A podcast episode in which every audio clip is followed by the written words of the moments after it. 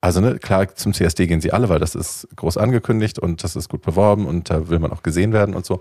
Aber politisches Engagement und das Rückgrat zu haben, die Haltung, von der ich gesprochen habe, diesen Stolz, ihr dürft uns so nicht behandeln, das müsste sich für mein Empfinden viel mehr noch übersetzen in, okay, wenn sowas passiert ist, dann bin ich auf der Straße. Dann demonstriere ich und ich protestiere, ich zeige, dass ich Andacht halte. Also da sind mir ein paar Instagram-Slides irgendwie in der Story, dass man andächtig ist und so, ist mir zu wenig, das ist mir zu einfach. Und ich weiß selber, ich bin die bequemste Uschi von allen. Ich will immer auf meiner Couch bleiben, ich will immer alleine sein und meine Ruhe haben. Aber bei solchen Sachen müssen wir halt dann echt einfach den Arsch zusammenkneifen, rausgehen und uns dahin stellen. Mein Name ist Fabian Hart und mit jeder neuen Folge Zartbleiben versuche ich die Story vom Mann als dem ewig starken Geschlecht auszuerzählen. Und es geht immer auch darum, dass diese dominante soziale Position des Mannes im Endeffekt alle unterdrückt. Frauen, Queers, Kids und ja, im Endeffekt Männer selbst. Und in jeder Episode Zartbleiben ist immer eine Person zu Besuch, die diese traditionellen Geschlechterrollen in Frage stellt, aber darüber hinaus auch eine Geschichte mitbringt, die ja eine Form von Revolte ist und Widerstand. Eine Person, die für sich selbst einsteht, aber eben auch für andere. Und das ist auch heute so. Heute ist nämlich Barbie Breakout zu Gast. Schön, dass du da bist. Ich freue mich auch. Schön, dass du mich gefragt hast. Zart bleiben Fabian Haug. Ja, und du weißt ja schon, was auf dich zukommt, weil du warst ja schon mal zu Besuch bei Zartbleiben. Yes. Damals haben wir uns hauptsächlich über Drag unterhalten und wie sehr dir Drag auch dabei geholfen hat, zu der Person zu finden, die du heute bist. Mhm. Du bist Drag Artist und das schon seit einer Zeit, in der es noch kein globales Kulturphänomen war und super Instagrammable. Yes. Du bist ähm, auch Maskenbildnerin, Make-up-Artist und ja, Autorin des Buches Tragisch, aber geil. Ja. Und ja, ebenfalls Moderatorin von zwei Podcasts. Du sprichst und informierst seit Jahren auch über HIV und AIDS und du trägst dazu bei, dass diese Pandemie auch Thema bleibt und ja, vor allem aber von ihrem Stigma loskommt. Und ich habe dich heute eingeladen, weil ich dich sehr schätze und vor allem deine Aufklärungsarbeit. Und ich eigentlich schon die ganze Zeit so eine Art Zartbleiben Pride Special droppen wollte, weil ich immer wieder mitbekomme, dass Pride zu so einem Buzzword geworden ist, das überall so auch als Hashtag auftaucht und jeder kleidet sich darin und das ist irgendwie noch eine cute Party oder wie auch immer und dann wird es auch noch dem Monat Juni zugeschrieben und viele wissen gar nicht warum. Aber was passiert eigentlich, ja, von Juli bis Mai und warum gibt es überhaupt den einen Pride Month, wenn doch eigentlich die Pride-Saison in Deutschland eher im Juli und August mhm. stattfindet? Und warum feiern wir eigentlich einen Christopher Street Day? Wer ist dieser Christopher? Und was hat es? Wer war eigentlich Christopher Street? Wer war eigentlich Christopher Street? Lebt er noch? Ja. Ja. Und was hat das eigentlich mit Stonewall zu tun? Und du bist heute auch hier, weil ich keinen Bock habe zu mansplainen, sondern ich möchte eher die Pride-Frage stellen. Mhm. Und mit dir, Barbie, möchte ich zusammen erörtern, was es bedeutet, als LGBTQIA+ proud zu sein. Und natürlich unter Berücksichtigung unserer Geschichte oder der Geschichte unserer Community. Und ich würde auch gern euch, also die jetzt zuhören, dazu motivieren, dass ihr euch diese Frage auch mal selbst stellt. Also was bedeutet es, proud zu sein? Was bedeutet Pride? Mhm. Und es richtet sich eben nicht nur an queere Personen, mhm. sich mit der Geschichte deines Bruders oder deiner Schwester, der Person, mit der du arbeitest oder vielleicht auch zusammenwohnst, zu beschäftigen. Das hilft ja auch dabei, nicht nur auf der eigenen Perspektive irgendwie hängen zu bleiben, sondern sich mit anderen auseinanderzusetzen. Was bedeutet für dich, Barbie, Pride?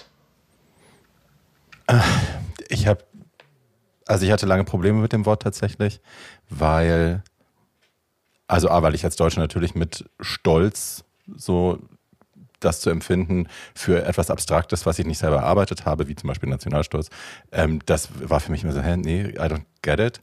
Ähm, und ich habe dann erstmal den Pride-Begriff so übernommen als äh, ne, nach meinem Coming Out und so. Und ich sag so, ja, wir sind stolz darauf, ja. cool. Ähm, und habe das aber tatsächlich bewertungstechnisch in meinem Kopf eigentlich eher auch wie sowas Abstraktes abgelegt. Warum sollte ich stolz darauf sein, irgendwas zu sein, irgendeiner Community anzuhören, anzugehören, wenn ich dafür nichts getan habe oder so. Und erst so in den letzten Jahren ähm, fiel irgendwann der Groschen, weil ich auch darüber nachgedacht habe, lange, was das für mich bedeutet. Und irgendwann fiel der Groschen, dass ich dachte, es geht gar nicht darum, dass ich stolz auf irgendwas bin, sondern es geht darum, dass ich eine Haltung damit verbinde, eine stolze Haltung. Also ne, ich bin ein stolzer Mensch und äh, auch besonders in Bezug darauf, was meine Identität angeht, was da, was, äh, was es angeht, ähm, als queerer Mensch sichtbar zu sein und zu leben und was ich anderen Menschen erlaube, ähm, wie sie mich behandeln. So, da kommt für mich Stolz ins Spiel. Also Stolz hat für mich ganz viel damit zu tun, dass ich ähm, mich eben nicht behandeln lasse wie ein Mensch zweiter Klasse und dass ich ganz vehement aufstehe, auch wenn, ähm, wenn meine Rechte da verletzt werden oder wenn ich behandelt werde, als wäre ich weniger wert als irgendjemand anderes.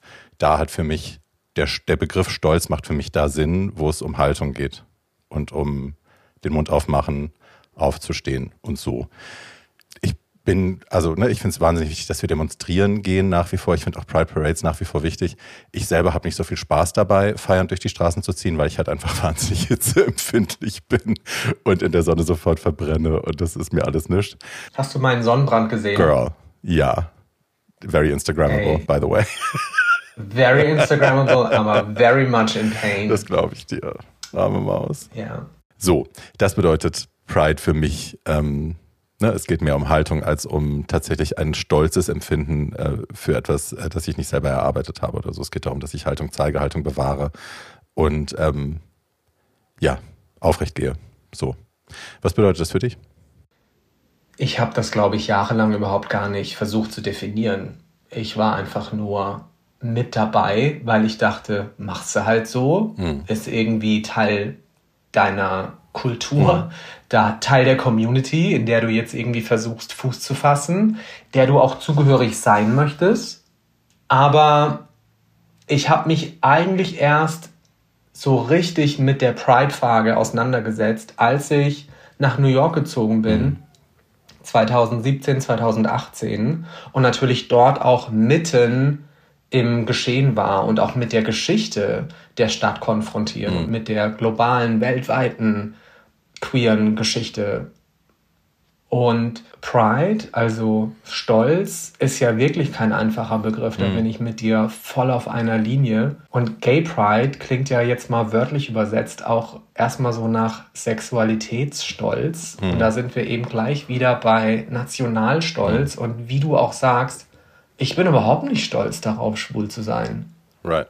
Also dafür kann ich ja nichts. Ich ja. bin so geboren ich bin weder stolz darauf, deutsch zu sein, noch bin ich stolz darauf, irgendwie 1,87 zu sein oder männlich, mhm. ja, oder eben gay. Das ist einfach so passiert. Worauf ich aber stolz sein kann, dass ich es mir mittlerweile erlaube, mich selbst so gut wie nur möglich kennenlernen zu wollen mhm.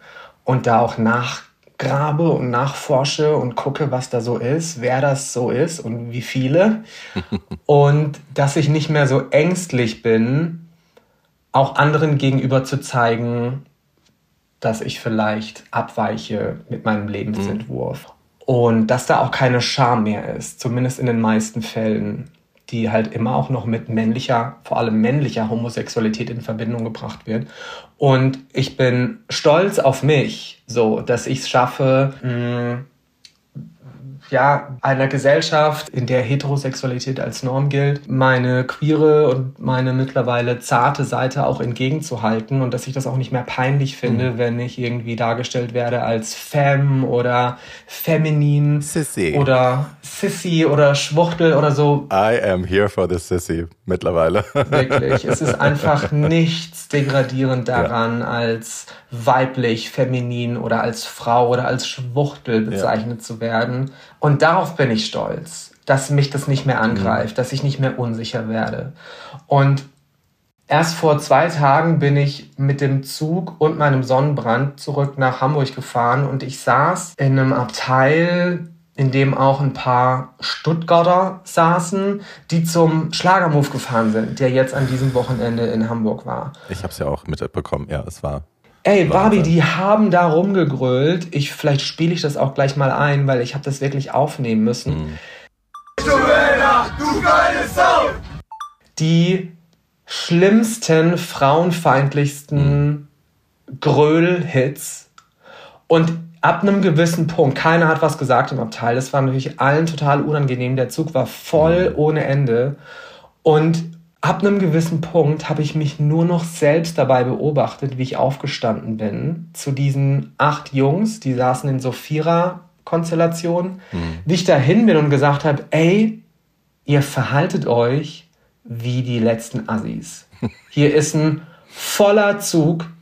Ihr grölt hier über eure Penisse und wie geil das Frauen zu finden haben und hier sitzen Kids. Ihr seid besoffen ohne Ende und ihr benehmt euch jetzt. Weil darauf habe ich keinen Bock. Ich fahre bis Hamburg und ihr wahrscheinlich auch und es sind noch dreieinhalb Stunden. Ich habe darauf keinen Bock. Auf eure frauenfeindliche Dreckscheiße. Wow.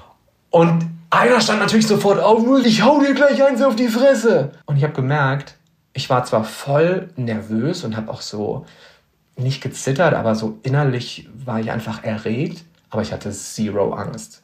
Ich hatte keine Angst, weil ich habe dann nur noch gesagt, hör mal zu, wenn das jetzt deine Antwort ist auf mich hier, wenn du mir hier mit Schläge drohst, weil ich dich kritisiere, dann Glückwunsch. Gut aus. Aber geil. Und dann bin ich zurückgelaufen, es hat natürlich keine Sau hat irgendwas Keiner gesagt hat oder geklatscht. so. Also ich meine, bitte. Das wollte ich auch nicht, aber, aber ganz ehrlich, keiner hat mir auch nur irgendwie zugenickt oder was auch immer. Und dann saß ich da und die Jungs waren ruhig. Geil. Und das sind so Dinge, sind so kleine Momente, auf die ich stolz bin, aber das hat nichts mit einem Stolz zu tun im Sinne von grundsätzlich stolz zu sein auf meine Sexualität oder so. Und ich habe vor der Sendung in der Instagram-Story auch dazu aufgerufen, dass diejenigen, die zart bleiben hören, uns eine Nachricht schicken können, mhm. was für sie individuell Pride bedeutet. Und hier passt auch jetzt echt eine Sprachnachricht ganz gut dazu, und zwar von Francesca. Und die hat uns auf Englisch geantwortet. Okay. I think pride is a sin. I think pride is the downfall of us all. It's ego and it's vainglorious. Whereas being proud of one another, being proud of our community, being proud of how radical and how loving we can be and how much change we can enact upon the world. I think that's what what it is for me. And perhaps we need to consider updating our language and not being so stagnant and accepting that pride is not what we need, but being proud of one another, loving one another, that is. Naja, also ich finde es Sinn, also was sie sagt, macht ja total Sinn. Nur dass es dass Stolz eine Sünde ist, ist natürlich, ja, kirchlicher Bockmist. Ja, Francesca sagt auch nicht, right. Pride im Sinne von Katholizismus ist eine Sünde, sondern sie findet ja, einfach. Stolz ist unser aller Verhängnis, weil das Ego ist. Während to be proud of one another, also das Stolzsein aufeinander, auf unsere Community und den Wandel, den wir herbeiführen können, hm, Sie sagt, wir brauchen also keinen Stolz, keinen kollektiven Stolz, sondern mehr Anerkennung auf das, was unsere Community leistet und auch geleistet hat und erreicht hat. Mhm. Und Stolz ist ja auch im Deutschen, wir haben es eben schon gesagt, ja wirklich problematisch. Es wird oft im Kontext von Hochmut, Überheblichkeit gebraucht. Ja, aber halt auch Nationalismus. Ne? Also es hat Stolz, wenn Leute von Stolz reden, zucke ich immer erstmal zusammen, weil es für mich immer so eine nationalistische Konnotation hat, erstmal. Natürlich hat das auch ganz viele andere Bedeutungen, aber wenn ich irgendwo zum Beispiel das Wort Stolz auf einer Jacke gestickt sehen würde, würde ich sofort denken, ah, Nazi. Und hätte wahrscheinlich recht. Also, ne, Stolz ist ein schwieriges Wort im Deutschen. Also im Duden steht, ich will das noch mal kurz zitieren, auf der einen Seite das ausgeprägte, jemandem von Natur mitgegebene Selbstwertgefühl. Und Beispiele dafür sind dann solche Dinge wie unbändiger, maßloser, beleidigter Stolz oder sein männlicher Stolz verbietet ihm das oder jemandes Stolz verletzen und brechen. Man hat eben auch seinen Stolz, man ist sich für bestimmte Dinge nicht so schade. Also es ist doch eher alles so negativ besetzt oder auch sich in seinem Stolz gekränkt fühlen oder aus falschem Stolz etwas ablehnen. Und dann als B-Punkt schreibt Duden bedeutet Stolz auch Selbstbewusstsein und Freude über einen Besitz und eine eigene Leistung. Und das ist ja tatsächlich. Nö. Ja. being queer oder being gay nicht. Das ist das, was wir gerade eben gesagt haben. Aber die Leistung ist eben das Dagegenhalten. Ja. Ich habe noch eine Nachricht und dieses Mal als Textnachricht. Hallo Fabian, ich muss ehrlicherweise sagen, dass ich nicht schwul bin, äh, voll okay, und auch nicht weiß, seit wann es Prides gibt, aber ich finde die immer ganz gut, weil da alle zusammen feiern können. Und das ist jetzt so ein Punkt, wo wir vielleicht tatsächlich mal so ein bisschen auch die Geschichte auskramen können. Also Prides wird hier verwendet als wahrscheinlich pa Synonym für Paraden. Ja. Also die Person meint wohl Prides im Sinne von Die CSDs quasi. CSDs, genau. Ja. Vielleicht können wir hier mal einsteigen. Findest du nicht? Das ist Sure. eigentlich eine ganz gute. Also warum gibt es eigentlich Prides? Was ist da der Ursprung? Willst du starten? Soll ich starten? Haben wir vielleicht da, wollen wir uns da gegenseitig Like. ins Wort fallen?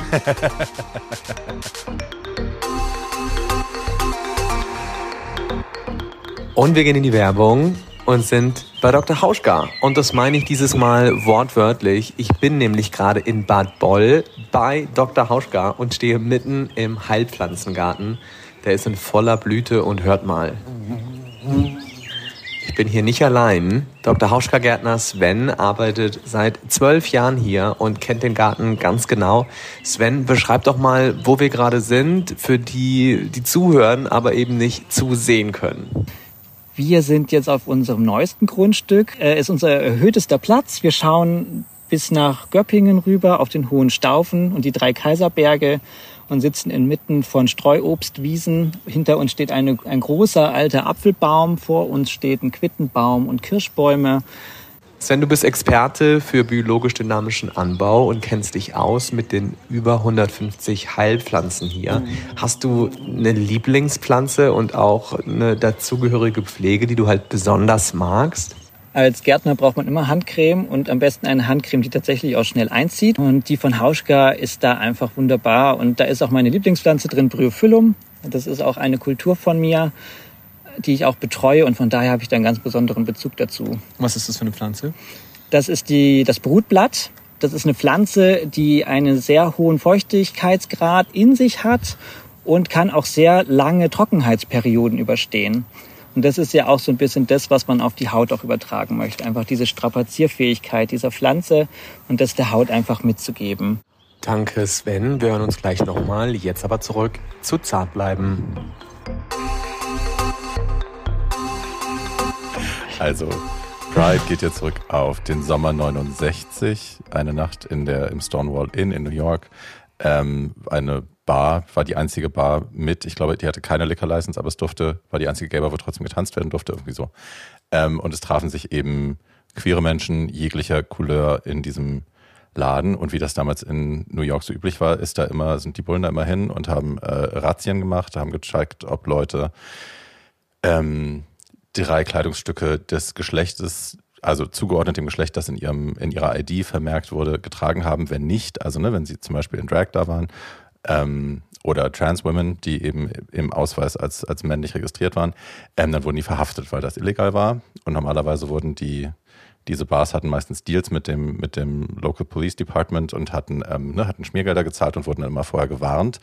Und in dieser Nacht wurde eben nicht gewarnt. Und die Bullen waren mal wieder sehr gewalttätig, sehr übergriffig. Und in dieser Nacht, und es will die Legende, dass, äh, dass das auch mit Judy Garlands Tod zu tun hatte, die nämlich an dem Tag vorher gestorben war oder an dem Tag gestorben war, das weiß ich nicht mehr genau.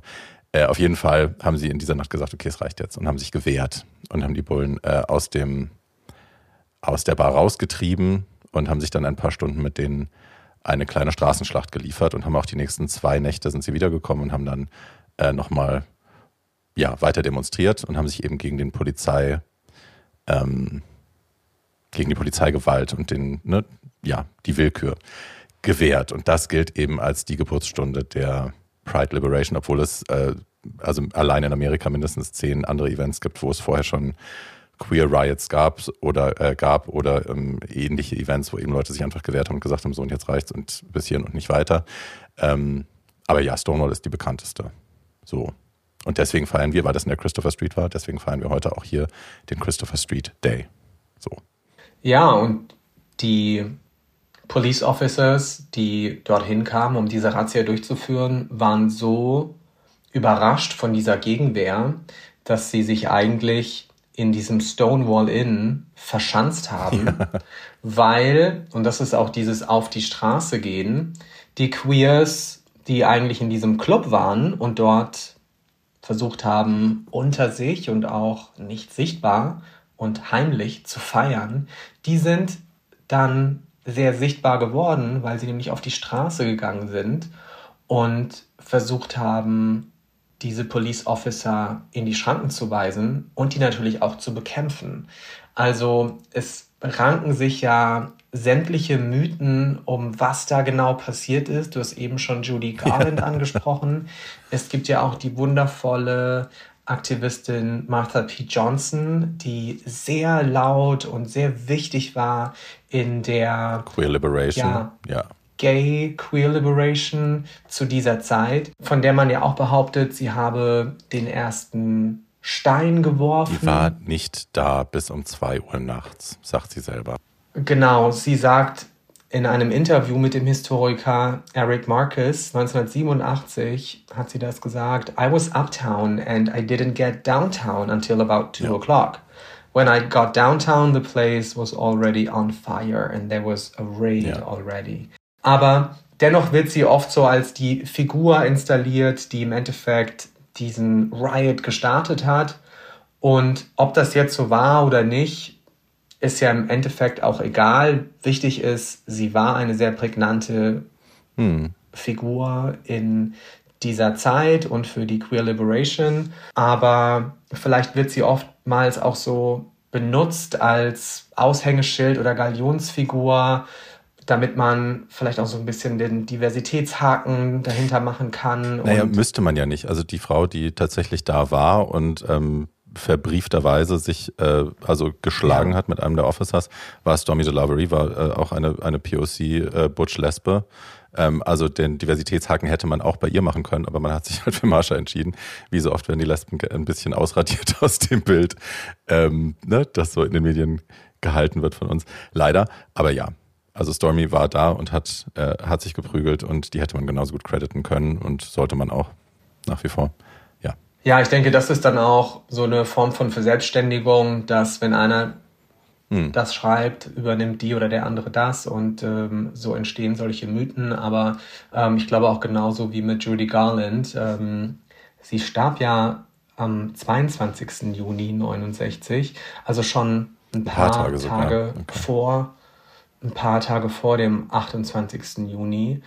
Genau, du hast auch gesagt, warum wir eigentlich in Deutschland diese Pride-Paraden, die im Endeffekt die Demo dieser Nacht des 28. Juni 69 huldigen, wieso die bei uns CSD heißen, weil eben das Stonewall Inn in der Christopher Street ist. Also das Stonewall Inn befindet sich in der Christopher Street zwischen dem Waverly Place. Immer noch. Und der Fourth Street bis heute.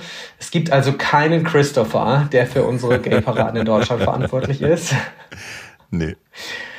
Die Straße heißt schon seit, ich habe das nachgeguckt, seit, ähm, warte, 1799 so. Und sie trägt den Namen, weil das Gebiet, auf dem sich diese Straße befindet, damals von einem Charles Christopher Amos gekauft wurde. Also. Amos? Amos. Wie oh. Tori Amos mit ihr hatte der auch nichts zu tun und auch nichts mit Anus. Schade. Aber wäre eine geile Story.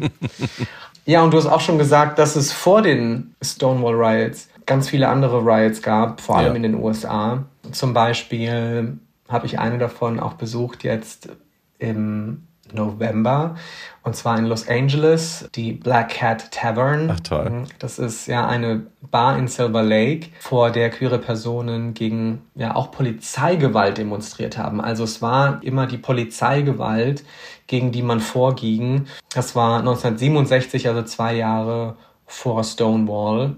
Und noch früher. Cooper Donuts war ja 59 sogar, ne? Ja, und ich habe hier auch die Compton's Cafeteria right. Riot in San Francisco. Mhm. Und die gilt ja auch als Geburtsstunde der Transbewegung der USA, weil es da tatsächlich Drag Queens und Transfrauen waren, die sich gegen Polizeigewalt auflenken.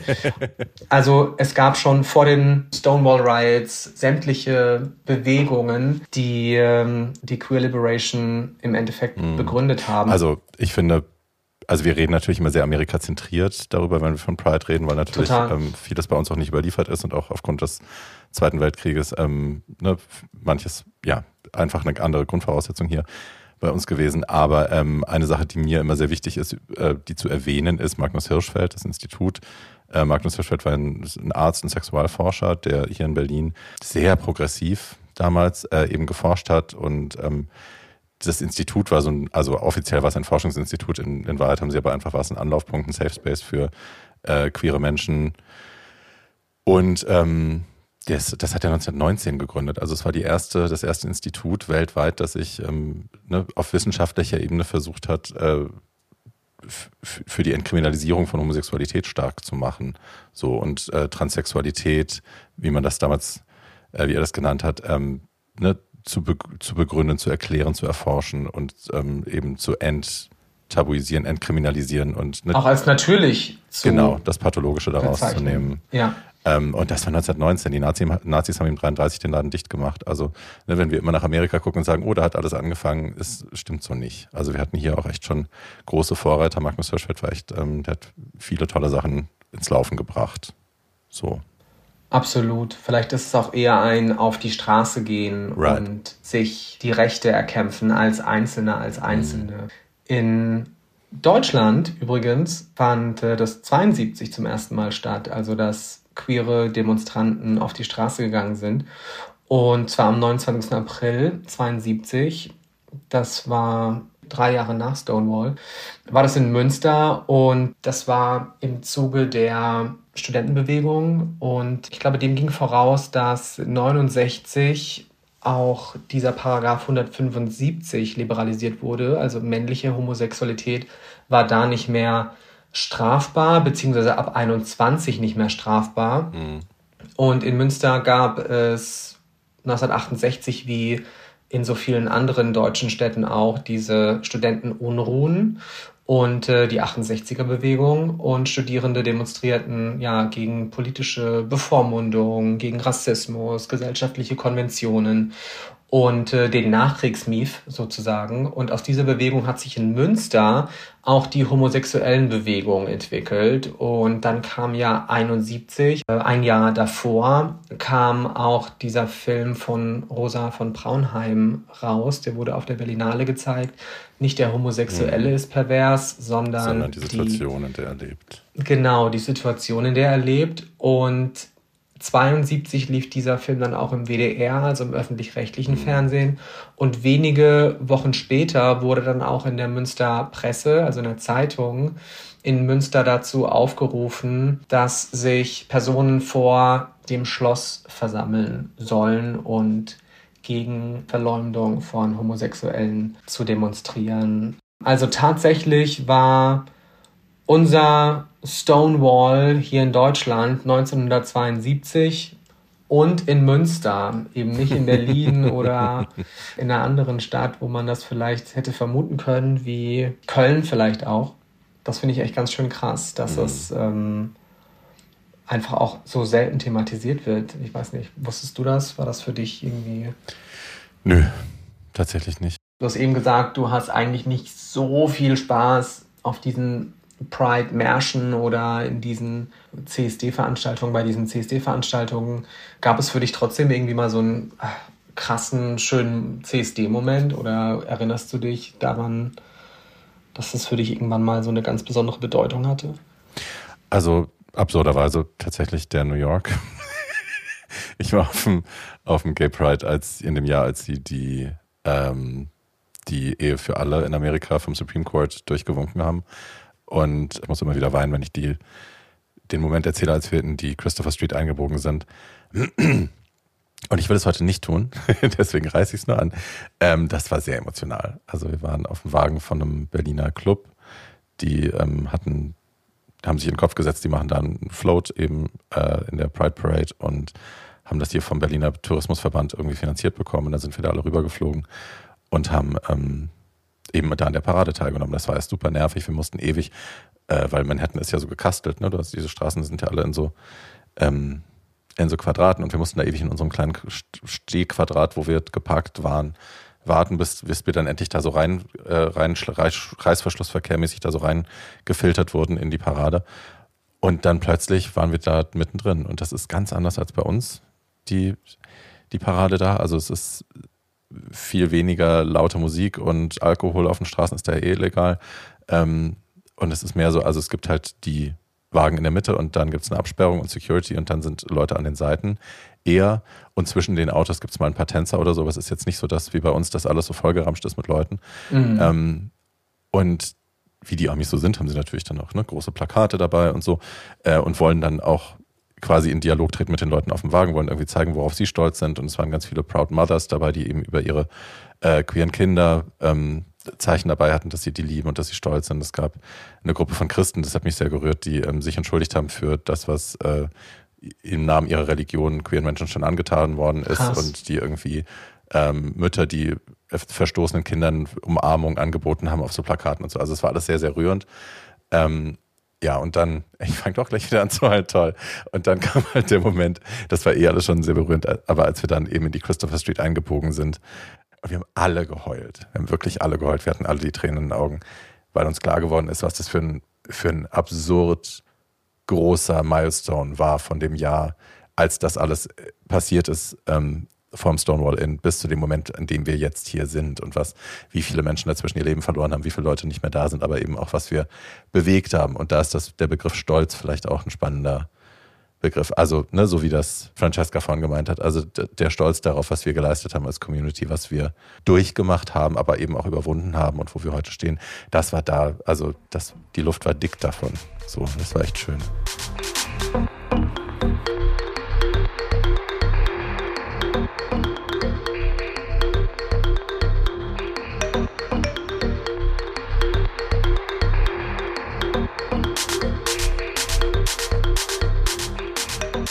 Ja, manchmal erlebt man Momente, die historisch so prägend sind und man weiß in dem Moment, das mhm. ist größer gerade als ich, das ist größer als jetzt. Bei mir war das auch tatsächlich in New York. Bei mir war das die Wir World. So Wir sind wirklich blöd. I'm sorry, German prides are great. I don't like cities, but I love New York. Ja.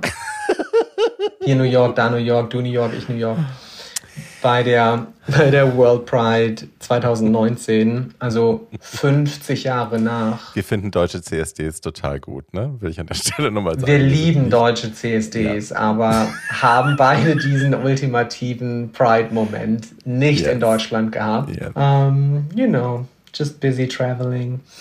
Um, Nein, nein, nein, oh mein Gott, es hört wirklich so an, als wären wir die, ähm, ja. Die Jet Set Queens, ja, die so Jet Set Queens. Nicht, überhaupt nicht. Nein, es ist wirklich nicht so. Ich habe nur tatsächlich zu dieser Zeit dort gelebt und auch dort ja. gearbeitet. Ich hatte ein Visum oder habe mein Visum, also alles cool. Aber es war eben auch dieser sehr bedeutende, diese bedeutende Pride Parade und auch diese Pride Week in mhm. Manhattan zum 50. Jahrestag der Stonewall Riots und ich habe da mit fünf Millionen anderen gefeiert und ich bin normalerweise ein ja sehr privater Mensch. Ich gehe nicht gerne auf Konzerte, weil mir das oft zu voll wird. Ich war neulich auch bei Roisin Murphy und musste nach 30 Minuten raus, weil ich irgendwie gedacht habe, ich kriege keine Luft oder so. Also ich bin kein Freund von Menschenansammlungen. Aber es hat mir komischerweise damals überhaupt nichts ausgemacht. Und ähm, Kylie Minogue ist aufgetreten und Madonna und Janet Jackson. Und es war wirklich so, wer war eigentlich nicht da? Und ich bin zum 4th of July auch nach Provincetown, also nach P-Town gereist. Okay. Ich habe also in diesem Sommer den kompletten US Pride Month mitgenommen oder die Pride Season mitgenommen. Provincetown, das war für mich auch total crazy, weil das ist ja so ein ehemaliges Fischerdorf portugiesischer Einwanderer in Massachusetts, ist glaube ich der Bundesstaat, genau. Ja, irgendwie Kolonialgeschichte beginnt 1620, aber in den 1960ern mh, hm, hat es da die Hippies irgendwie hingezogen und seit den 1970ern äh, pilgern da eben auch äh, die Gays hin und ähm, ja, diese White Americana-Idylle, so als Kulisse für Drag-Performances und andere queere Shows, ja, das ist schon echt wirklich krass. Für die, die es nicht kennen, da sind halt wirklich jedes Jahr sind da die großen Stars, fahren da ihre One-Woman-Shows auf. Also ja. Trixie und Jackie Beat und wie sie alle heißen, Vala Jean Merman, also auch die älteren Queens, die nicht bei Drag Race waren, die aber ne, wesentlich talentierter sind als so manche andere, ähm, tauchen da jedes Jahr auf mit einem neuen Programm und da spielen sie dann, weiß ich nicht, fünf Tage die Woche. Ähm, ja, ist mega, mega toll. Muss man, glaube ich, mal erlebt haben. Ich bin sehr neidisch. Ich würde gerne. Es war wirklich sehr toll, weil wirklich all diese Drag-Icons dort sind und zwar in ganz kleinen Shows, ja, da sind meistens vielleicht so 50 Plätze oder so, Crazy. aber die spielen teilweise mehrfach am Abend oder am Tag und sind da natürlich auch, ähm, weil diese, dieses P-Town ist einfach super klein, es ist ein, ein Minidorf, aber ich fand es doch eher befremdlich da. Also ich habe mich da nicht so wahnsinnig wohl gefühlt. Und okay. das lag vermutlich an diesem 4th of July. Denn wie das bei den Amerikanern so ja, typisch ist, war da jedes Haus mit US-Flaggen dekoriert und äh, diese Kolonialarchitektur mit diesen Stars and Stripes, das war irgendwie für mich total verstörend. Und ja, also Flaggen finde ich einfach generell unheimlich. Ja. ja, auch die amerikanische Flagge zunehmend immer unbehaglicher, ne? Absolut, auch schon damals. Ich meine, das war ja, ja schon unter Trump und ja. es war einfach wirklich. Guten Abend. Crazy. Also auf der einen Seite war es wundervoll, all diese queere Kunst und, und Drag-Performances zu sehen. Auf der anderen Seite war es sehr weiß und sehr schwul. Mhm. Und eben dann dieser 4th of July, Nationalstolz, Fire Island und World Pride waren da definitiv die schöneren und auch ähm, sichereren Orte irgendwie so, an denen ich mich habe wohler gefühlt, ja. Hm, ich habe noch ein paar Antworten zu, was bedeutet Pride für dich. Ricardo, Ricardo oh. Simonetti, der sagt, Pride bedeutet für mich, der Welt zeigen zu dürfen, wer ich wirklich bin. Hm. Und das macht er ja auch sehr erfolgreich. Aber 365 Tage im Jahr, ne? Ja. Ja. Und ein anderer Follower sagt, da weiß ich nicht, ob ich den Namen nennen darf, deswegen mache ich es nicht. Meine Wahlfamilie ist mein Pride. Das finde ich auch sehr schön, weil es eben auch dieses, dieser Community-Gedanke ist. Und wie das eben oft so ist bei LGBTQIA, manchmal sitzt du dann da ohne Freunde und ohne Familie, weil die dich nicht akzeptieren, weil die ähm, homophob sind oder queerphob oder transphob oder was auch immer und dir dann neue Personen zu finden, auf die du dich nicht nur verlassen kannst als Freunde, sondern die für dich zu einer Art Familie werden. Hm, ich finde, darauf kann man auch auf jeden Fall stolz sein. Raoul sagt, Pride bedeutet für mich zu wissen, dass ich nicht weniger wertvoll bin als Heteros, auch wenn sie so tun, als ob. Und David sagt, Pride ist Revolution und auch eine andere Person, von der ich nicht weiß, ob ich den Namen nennen darf, Pride ist mein Kampf gegen die Scham. Mhm. Schöne Statements, finde ich. Mhm. Ja. Hast du manchmal das Gefühl, hm, dass Pride Parades, CSDs irgendwie ähm, ihr politisches Statement verlieren, dass es nur noch Partys sind? Also wir haben hier eben auch diese Nachricht also. bekommen von dem Typen, von dem ich auch nicht weiß, ob ich den Namen nennen darf, deswegen tue ich es natürlich nicht, der gesagt hat, dass er ehrlicherweise sagen muss, dass er nicht schwul ist, aber und auch nicht weiß halt, wann es Prides gibt, aber er findet, dass das immer eine super Party ja, ist. Immer eine super ja, Party klar. Ist. Also es ist natürlich ein Riesending gewesen über mehrere Jahre, wenn nicht sogar Jahrzehnte, I'm not sure. Aber also ich erinnere, die Prides, mit denen ich groß geworden sind, bin, die CSDs, mit denen ich groß geworden bin, die waren irrsinnig kommerziell. Also da hatte wirklich jeder einen Wagen, die Polizei hatte einen Wagen, die CDU hatte einen Wagen. Ähm, Ne? Es war alles dabei, was irgendwie, und West hat gesponsert und Marlboro hat gesponsert, riesengroß. Also es war ganz klar, hier geht man hin, um Image aufzupolieren, äh, hier geht man hin, um Werbung zu machen, um Produkt abzusetzen. So, ne? Es war definitiv eindeutig auch eben für viele eine Werbeveranstaltung. Das hat sich dann aber ja in den, also gerade in Berlin eben ähm, massiv geändert, weil eben auch die Diskussion darüber dann sehr öffentlich geführt wurde und sehr heiß geführt wurde. Das haben wir dann auch der CSD hat sich dann ja auch irgendwie getrennt und dann gab es irgendwie verschiedene Routen und verschiedene Leute, die, also hier laufen die politischen, hier laufen die nicht politischen, hier Ja. läuft. Jetzt haben wir den, also ne, es war eher so, es fühlte sich zerrupft an ein bisschen und jetzt habe ich das Gefühl, wir haben ja jetzt auch wieder viele verschiedene oder mehrere verschiedene ähm, CSDs, aber jetzt habe ich das Gefühl, dass es einfach, es finden, es ist jetzt nicht, äh, wir wollen uns von denen distanzieren, sondern es ist so, wir machen hier unser eigenes Ding und es kann jeder kommen und wir gehen auch, auch gerne noch woanders hin. Aber uns ist es wichtig, dass das hier gezeigt wird, dass wir äh, für unsere Idee marschieren und eben nicht einfach nur Werbeveranstaltungs ähm, machen. Und das finde ich, also in Berlin ist das toll. Ich weiß nicht, wie das in anderen Städten ist. Ähm, mir graut es mal ein bisschen davor, weil, also ne, ich mag das, was die in Berlin machen, mag ich sehr, sehr gerne. Und die Art, dass es eben mittlerweile hier bei uns wieder so politisch ist und so, ähm, ja, dass man so bewusst sich entscheidet, dahin zu gehen und eben zu marschieren. Ich muss aber auch sagen, dass, also das Thema Pride und Stolz, so wie ich das vorhin auch beschrieben habe, dass mich das manchmal jetzt so ein bisschen irritiert. Ne? Also ich meine, Norwegen, also jetzt die, das Attentat in Oslo ist noch nicht so lange her.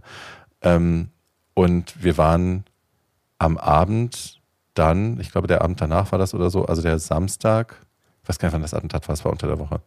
Anyway, es war kurz danach, ich glaube, der Tag danach. Und wir waren, ähm, gingen dann auf Instagram rum und sicherlich auch auf Facebook und so eben, wir treffen uns am- abends am Brandenburger Tor, wie man das eben so macht nach so einer Geschichte hier in Berlin. Ja. Man geht abends ins Brandenburger Tor und äh, hält eine Andacht. Und ähm, da waren, lass mich nicht lügen, 30 Leute, 40 Leute. Und dieselben, die immer da sind, so.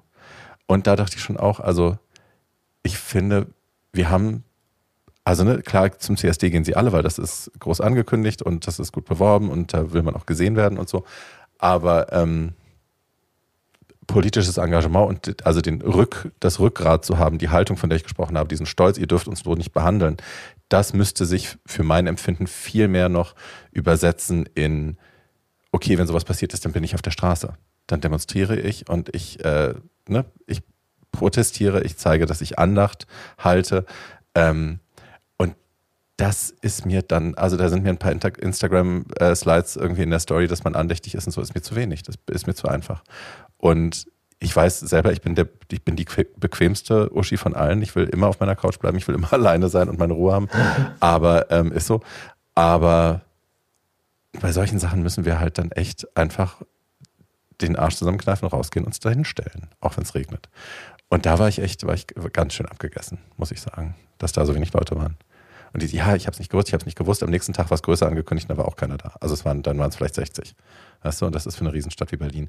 Auch was die Allies angeht, die da auch stehen müssten, zu wenig. Also ich muss mir da auch, wie sagt man, an die eigene Nase fassen, Nase.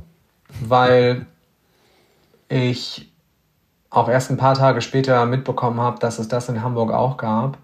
Und ich eigentlich immer denke, dass ich ganz gut vernetzt bin und es tatsächlich so war, dass das irgendwie an mir vorbeigerauscht ist und dass ich das gesehen habe auf Instagram, dass das in Berlin stattfindet. Und ich noch dachte, wärst du jetzt in Berlin, würdest du da hingehen. Aber ich die Brücke nicht geschlagen habe, einfach mal nachzusehen, hey, gibt es das eigentlich in Hamburg auch? Oder das vielleicht auch selbst zu organisieren oder mich da selbst zu involvieren. Hätte ich ja auch machen können. Habe ich nicht getan. Ich will auch niemandem persönlich, ich will auch niemandem persönlich jetzt angreifen und sagen, äh, ihr seid schlechte Menschen, weil ihr nicht da wart oder so. Das ist es nicht. Ich glaube nur einfach, dass wir uns ein bisschen darauf verlegt haben, dass wir unseren Aktivismus online betreiben, weil das uns eine Sichtbarkeit gibt, die viele sehen und die man wieder abrufen kann und so, ja, die hat was dazu gesagt, alles gut, schön. Ähm, aber das bringt halt nichts in, in der Realität und es wird ja wieder brenzliger für uns. Die Geschichte, die jetzt die Republikaner in Amerika gemacht haben, um von der, um von der Waffendiskussion abzulenken nach diesem Attentat, dass sie sagen, Drag Queens sind gefährlich für Kinder und wir müssen jetzt Kinder von den Drag Queens fernhalten, weil die korrumpieren unsere Kinder und es darf keine Drag Queen Storytimes mehr geben, wo Drag Queens einfach nur Kindern aus Kinderbüchern vorlesen.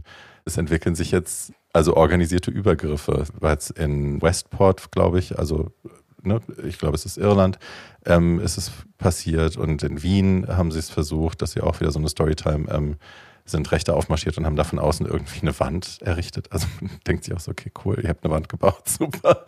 Aber ja, also ne, die Einschläge kommen näher und äh, die Rechten organisieren sich und es geht jetzt, äh, ne, wir haben es schon seit Jahren gesagt, aber es wird brenzliger für uns alle.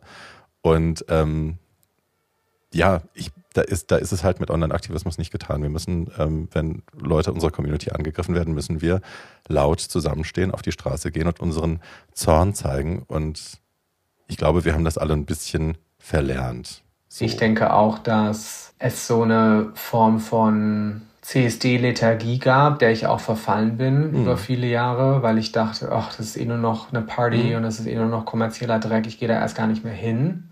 Also auch hier muss ich ja echt kritisch mir selbst gegenüber sein, das stimmt.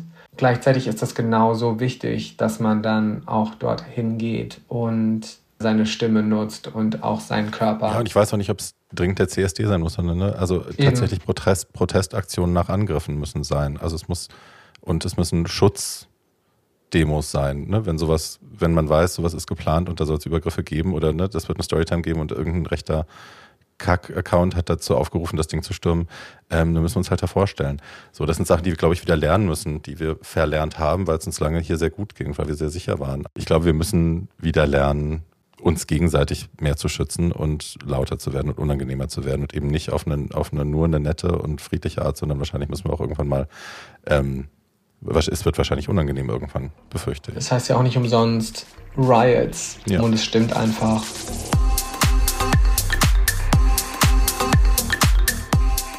Und wir sind nochmal in der Werbung bei Dr. Hauschka. Und heute bin ich direkt vor Ort bei Dr. Hauschka in Bad Boll, bei der WALA, dem Stiftungsunternehmen, dem Dr. Hauschka auch zugehörig ist. Und Sven ist bei mir. Er ist Gärtner und wir haben uns schon letztes Jahr kennengelernt. Da haben wir mit Wala MitarbeiterInnen und BewohnerInnen von Bad Boll über Geschlechterrollen und Vielfalt gesprochen. Und du hast ja auch Queer Göppingen gegründet, eine Projektgruppe für ja, mehr Sichtbarkeit von LGBTQIA im ländlichen Raum. Und ich finde, dass queeres Leben auch Teil unserer Natur ist. Wir natürlich sind und das im Kontext von Naturkosmetik, das finde ich richtig schön. Es ist einfach dieses bunte Umfeld von Make-up, Arzneimittel, die verschiedenen Menschen, die hierher kommen, die von alternativ bis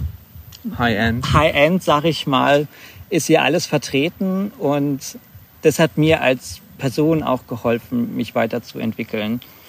Bevor ich hierher gekommen bin, äh, habe ich nicht zu 100 Pro zu mir gestanden, und durch meine lieben Kollegen im Garten ähm, habe ich es dann doch gelernt, ähm, so zu sein, wie ich bin, mich nicht zu verstellen. Und das ist auch noch ganz toll. Deswegen bin ich diesem Ort hier sehr dankbar. Wow, das ist echt äh, schön. Vielen Dank, Sven, für die persönliche ja, Gartentour. Und falls ihr mal in der Nähe seid, in Stuttgart zum Beispiel, ihr könnt eine Tour durch den Wala Heilpflanzengarten buchen. Das geht easy online. Ich lege euch das in die Show Notes. Und jetzt geht's zurück zu Zartbleiben.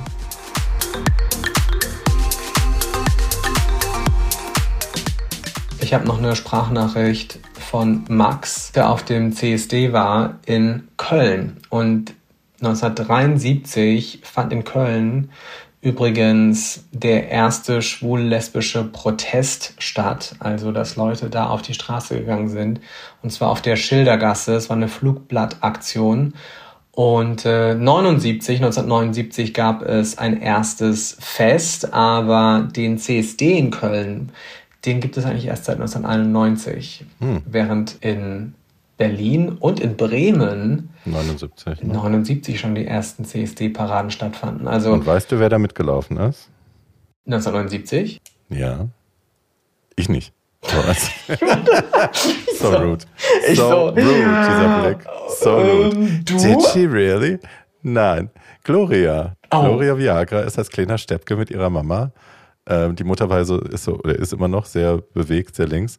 Und ähm, Gloria war ja auch immer in allen Frauenhäusern und so hier in Berlin. Und äh, ja, Mutter, Mutter war mit Gloria auf dem ersten CSD. Und dann gab es ein Foto, weil Gloria hat damals immer allen die Zunge rausgestreckt, wenn sie fotografiert werden sollte, wollte.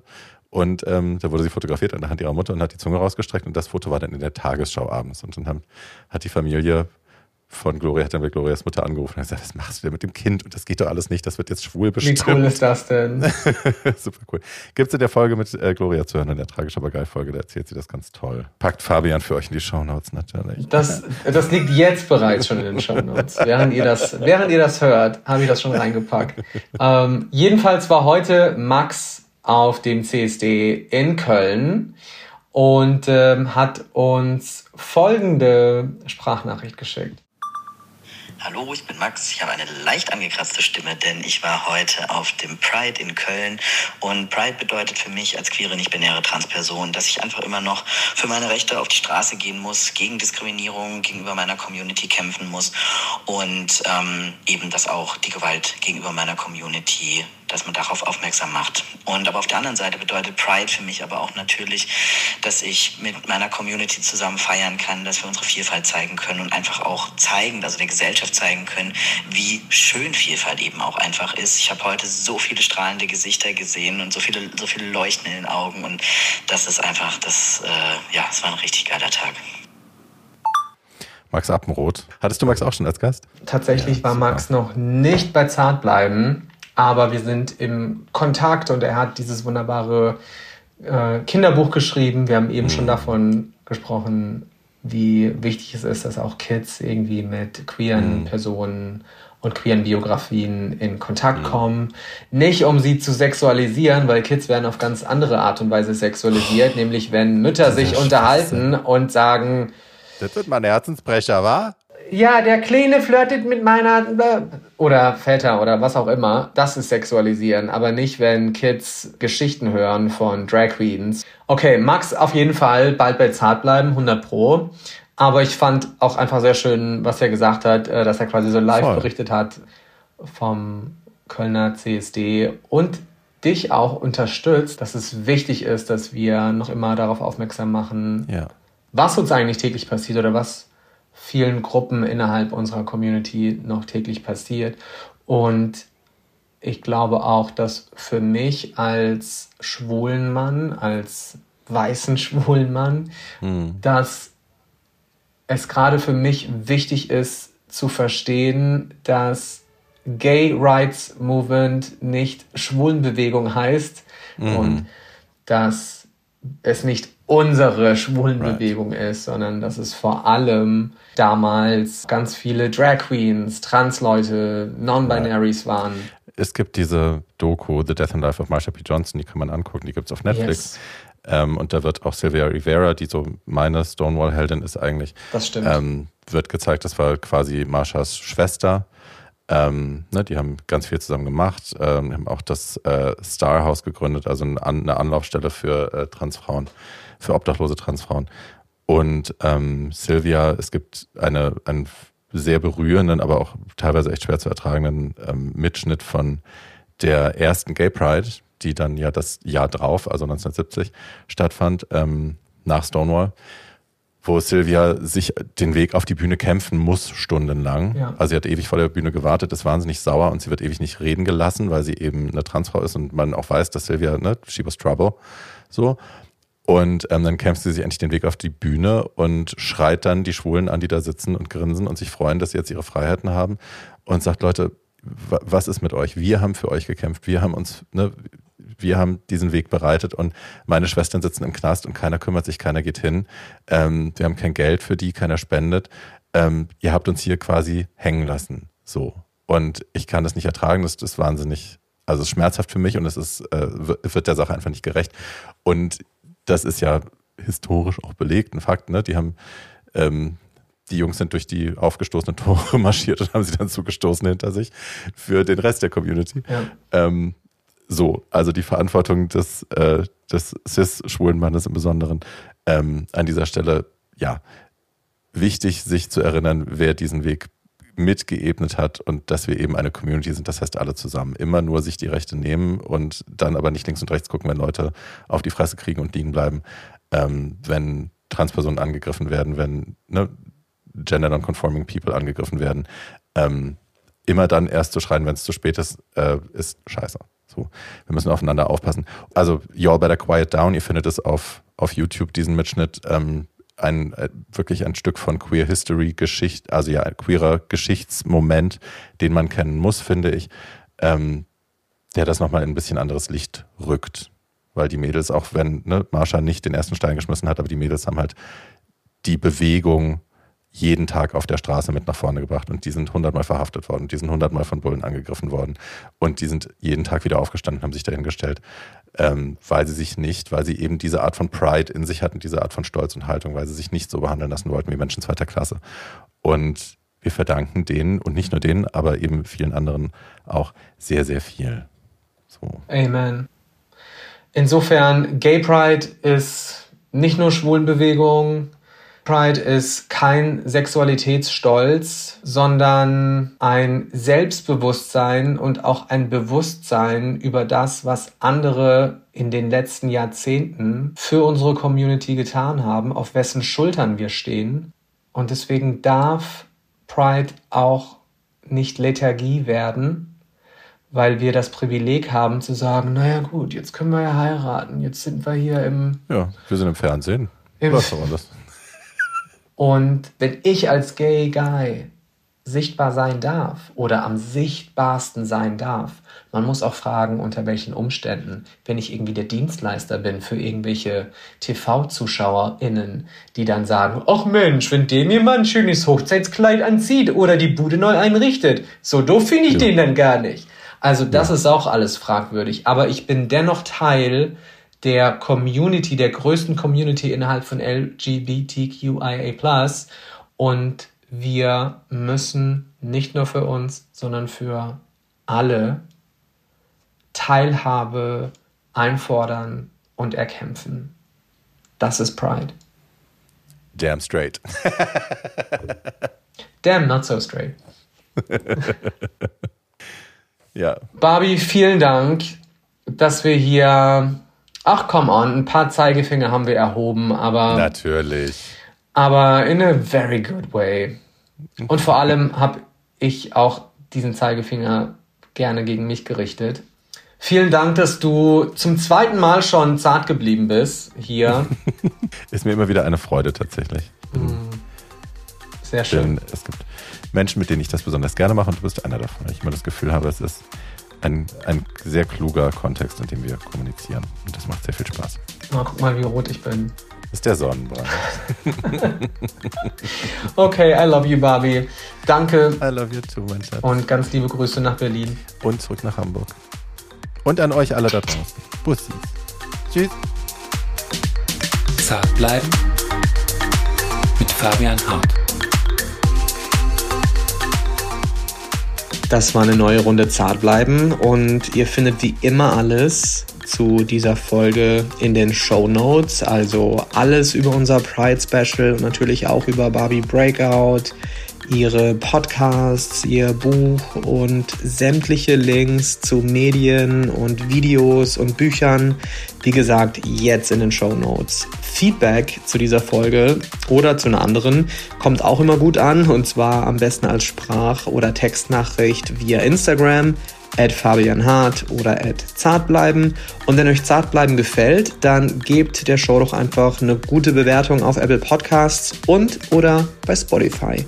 Darüber freue ich mich immer, weil das einfach Zartbleiben auch hilft, weiter zu wachsen.